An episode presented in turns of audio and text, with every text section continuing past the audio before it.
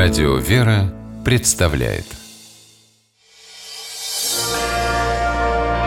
Прогулки по Москве. О видимом и сокровенном. Здравствуйте, дорогие слушатели, меня зовут Алексей Пичугин, и мы отправляемся гулять по Москве. По нашему чудесному городу мы гуляем с Игорем Горьковым, историком, москвоведом. Здравствуйте, Игорь. Здравствуйте, Алексей. Здравствуйте, дорогие радиослушатели. Отправляемся в район Климентовского переулка.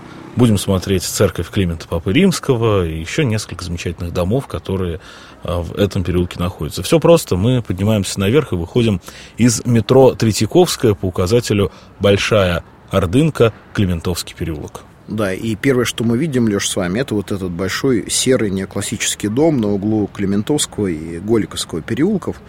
Э, дом Берлина, как его называют часто путеводители, поскольку его владельцем в начале 20 века был Афанасий Моисеевич Берлин, э, доктор медицины, врач Голицынской больницы и одновременно имевший свою собственную гинекологическую клинику, которая занимал первые нижние этажи, а сверху уже там э, жил сам и Берлин, а верхние, совсем верхние этажи, мансардные, он сдавал студентам и другому народу, который в этой части Москвы мог позволить себе снять жилье за недорого. Ну и вот э, интересно, что когда-то, рассказывают, крыша этого дома, э, во всяком случае, часть ее была сделана из стекла, потому что там находился зимний сад хозяина, где он любил проводить свое время. Теперь уже это не так, но дом сохранил свои черты стиля модерн, и поэтому тоже является, в общем-то, элементом убранства вот этой небольшой площади, которая образовалась после открытия вестибюля станции метро Третьяковская. Сейчас э, мы проходим с вами дом, и направо ходит совсем маленький переулок, Голиковский переулок. Обратите внимание, что он э, действительно э, меньше, ну, скажем, Клементовского переулка, по которому мы идем, хотя переулка в Москве старый должна была быть стандартная ширина. Это связано с тем, что во время строительства дома э, Берлин обратился к московской городской управе с Э, просьбы разрешить ему нарушить это сохранившееся э, правило. И э, Голиковский переулок здесь, в своем начале, он гораздо меньше, чем должен был бы быть. И он напоминает нам о том, что когда-то здесь недалеко находилась еще церковь Покрова в Голиках. Но, впрочем, это тема для отдельного разговора. А сейчас перед нами замечательный храм – который, конечно, господствует над э, Клементовским переулком, да и вообще над всей этой частью Замоскворечья, и он прекрасно виден даже из Кремля. Э, храм э, святителя Климента Папы Римского. Многих, кстати, москвичей, э, недавно обратившихся в православие, очень смущает наименование храма. Э, да, но на самом деле э, священномученик Климент Папа Римский принял свою мученическую смерть в 1001 году у нас в Крыму и в древнем Херсонесе. Он был казнен язычниками э, через потопление в море, его привязали к якорю, и, соответственно, его мощь – это одна из самых древних святынь, которую обрела наша русская церковь благодаря святому князю Владимиру, потому что он когда-то главу святого Климента перевез из Херсонеса в Древний Киев. Э, на самом деле храмы священномученика стояли во многих городах Руси, и о том, что здесь стоял храм, существуют достоверные сведения уже с конца XVI века. Этот храм, а точнее несколько храмов деревянных, которые находились в так называемого Климентовского острожка, оказались в самом можно сказать, горячем месте в октябре 1612 года, потому что именно здесь отряды Гетмана Хаткевича пытались пробиться к Кремлю, чтобы освободить Кремль, а, соответственно, отбросить ополченцев от московской твердыни и вновь завладеть Москвой.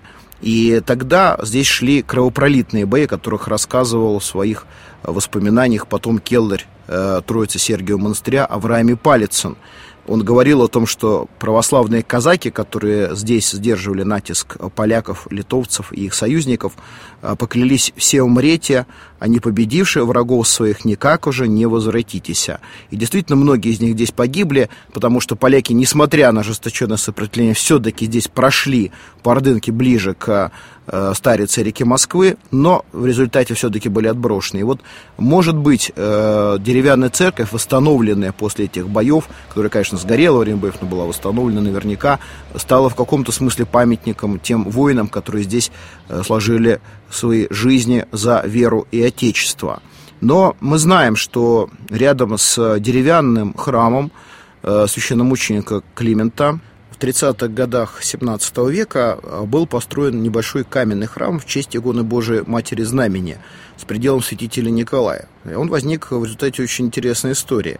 Э, в 1636 году э, думный дьяк Александр Степанович Дуров, живший здесь, на этом месте, неподалеку от храма, был оклеветан, оказался в темнице и был приговорен к смерти. Но неожиданно царь Михаил Федорович его помиловал. Случилось это после усердной молитвы Дурова перед иконой Божьей Матери Знамени Святителя Николая. И поскольку это было им самим воспринято как чудо, воспринималось как чудо также и его современниками, э, эти иконы были переданы Дуровым в ту церковь, которую он, как э, обетную церковь, построил рядом со своей приходской церковью священномученика Климента. И, в общем-то, в этот храм переместилось богослужение, и э, потом уже в XVIII веке, когда приход разросся, когда здесь сменилась, в общем-то, надо сказать, за Москворечие и публика на место служилых людей, стрельцов, которые до этого здесь в основном проживали, приходят э, люди торговые, купцы, просто мещане – и вот этот приход выступает с идеей построить новый храм.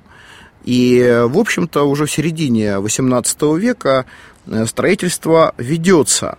Э, этому прилагает большое усилие богатейший местный предприниматель, коллежский асессор Козьма э, Матвеевич Матвеев.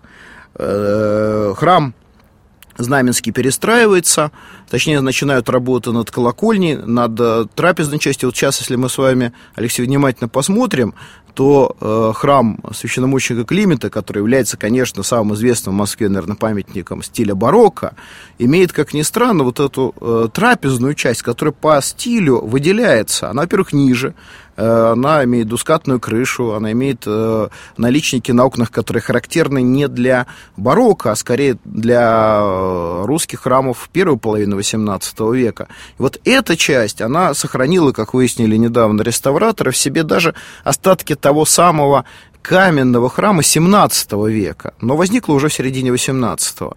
Собственно, это и есть э, начало очень интересной истории, потому что потом в Москве, вот рядом с таким, в общем-то, ну, видимо, достаточно заурядным э, церковным сооружением появляется э, храм с пятью э, куполами, э, в стиле барокко, который по своей стилистике в общем-то, принадлежит к лучшим образцам этого стиля и, конечно, перекликается с теми храмами, которые были в середине XVIII века, второй половине XVIII века построены в Санкт-Петербурге, который неизбежно как-то даже оказывается связан, э, как многим кажется, и с э, дворцовой жизнью того времени. Вот э, как это случилось? На самом деле много загадок хранит в себе история храма священномученика Климента, и мы знаем по документам, что вот тот самый э, купец Козьма Матвеевич Матвеев, он везде числится как титр, видимо, на его средства действительно ведут строительные работы. Но мы не знаем, кто этот храм строил. Ни один из документов не сохранил имя архитектора. По... На удивление такое бывает. Это не единственный храм такой величественный и значимый о постройке которого практически ничего не знаем. Да, э, известно, что в советское время Игорь Иванович Грабарь э, считал, что храм этот восходит к зодчеству Ухтомского, и даже под этим предлогом когда-то спас его от разрушения, потому что храм был приговорен. А Ухтомскому многое приписывалось. Э, да, но к тому моменту, когда Грабарь выступил в конце 30-х годов в защиту этого церковного здания, фактически вот таких явных подлинных памятников Ухтомского в Москве уже не не осталось, красные ворота были снесены, и это повлияло, храм сохранился, но на самом деле, э, скорее всего, все-таки его архитектором был, судя по всему, Петро Трезини, э, который э, был приглашен из Санкт-Петербурга, и который к тому моменту уже был одним из самых известных зодчих тогдашней столицы. И с этим связана одна очень интересная история, точнее, одна интересная версия, что ли, о том, что к строительству храма имел отношение Алексей Петрович Бестужев-Рюмин, живший действительно в приходе Климентовского храма.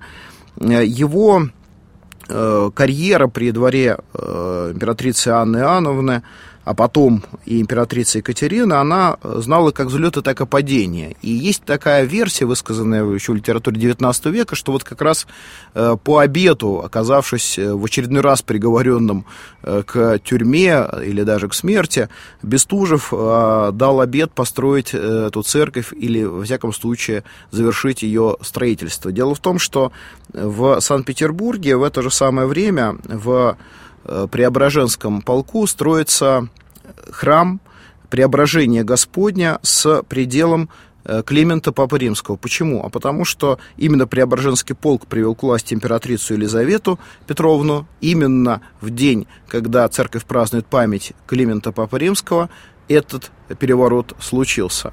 Соответственно, э, в Москве строится новый храм – и э, в этом храме, э, который был освящен центральный его престол в 1770 году, тогдашний митрополит Амвросий указывает осветить центральный престол в честь преображения Господнего. То есть, несмотря на то, что мы храм называем с вами Климентовским, на самом деле центральный престол этого храма освящен в честь преображения Господа нашего Иисуса Христа.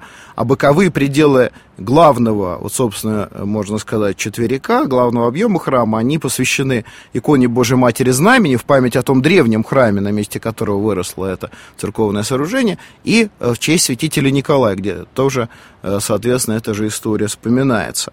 И вот э, вообще это был удивительный храм с семью алтарями, семью иконостасами, из которых сохранилось, правда, только пять, но и то, что сохранилось э, в этом храме, является бесценным сокровищем для Москвы, потому что вообще в Москве вот именно этого времени и этого стиля э, памятников сохранилось очень мало.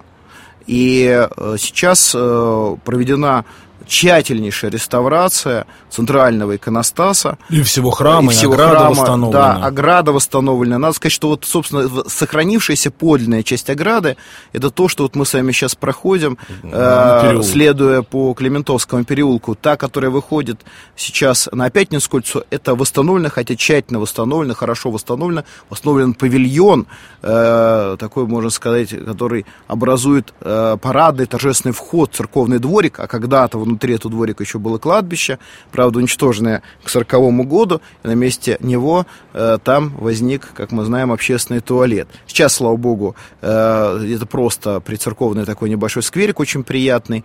Мы видим с вами и трехэтажное здание доходного дома, которое когда-то обеспечивало э, притчит храма Климента всем необходимым. И, в общем, действительно, это наш московский памятник эпохи барокко. И кто да, бы его не создал, это, это шедевр. Спасибо.